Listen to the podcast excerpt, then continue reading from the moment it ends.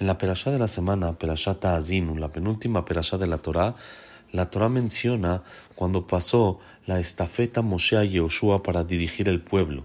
Y en el pasuk está escrito en el Perek Lamedbet, capítulo 32, pasuk Mem Dalet 44, Vayavo Moshe Ube Oshea Binun. Y vino Moshe y después continúa y dice, él y Oshea Binun vinieron juntos a, seguir conduciendo al pueblo para guiarlos en el camino que Hashem quiere para nosotros.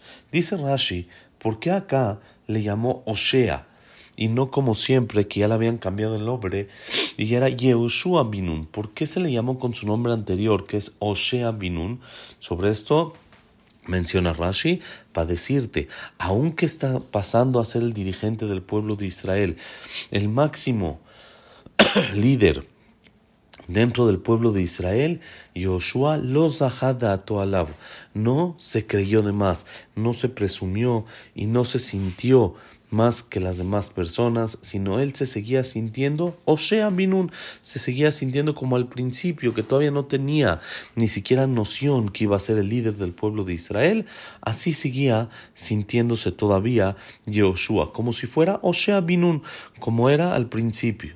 Dice el Birkat Pérez en la parte de atrás, donde nos habla sobre las numerologías, en esta perashá solo trae una sola, que es esta, dice, Oshea Binun suma lo mismo de lo Zajeja.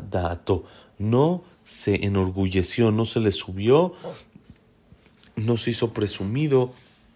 Oshea Binun, lo que quiere decir que esa es la base de todo líder dentro del pueblo de Israel. Ya mencionamos en alguna ocasión que Moshe Rabenu era líder del pueblo de Israel por su humildad, como dice el Pasuk.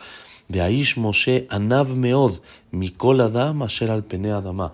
El hombre Moshe era muy humilde, más que cualquier otra persona sobre la faz de la tierra. Lo que quiere decir que para ser un guía dentro del pueblo de Israel, una cualidad muy, muy importante que uno tiene que tener es la humildad. Y no solo sobre un guía, sino cualquier yehudí, pero aún un guía, aún alguien que es guía del pueblo de Israel, debe de ser humilde como conocemos los guías a lo largo de toda la historia del pueblo de Israel, que eran humildes, así es como un yehudí tiene que comportarse con plena humildad y sentir, saber su nivel en el que está es una responsabilidad. Y como ya dijimos una vez, humildad no quiere decir que no sé en el nivel en el que estoy, sino quiere decir de que aunque yo sé el nivel en el que estoy, eso no me hace ser o sentirme más que los demás para poder pisarlos, ah, para poder hablar mal de cualquier otra persona.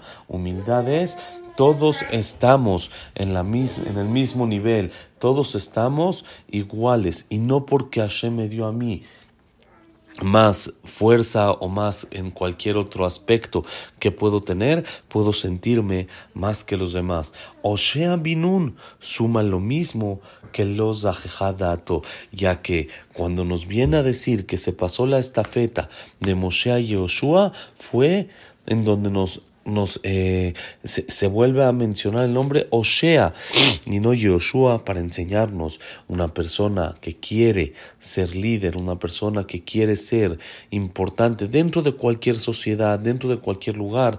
Lo primero y lo más importante que es la humildad y no sentirse más que los demás. Y así es como alguien puede guiar a su familia, su casa, su empresa, alumnos o lo que tenga bajo su control, no pensar que él es más que los demás, sino únicamente con anabá, con humildad por siempre y eso es lo que le hace, lo que lo hace a la persona el mejor líder que puede existir. Ojalá Hashem nos dé la fuerza para siempre tener esa humildad y seguir los pasos de Moshe y de Yehoshua como dice el Pasuk, Oshea Binun, para enseñarnos que no se presumió. Shabbat Shalom, Umeborach.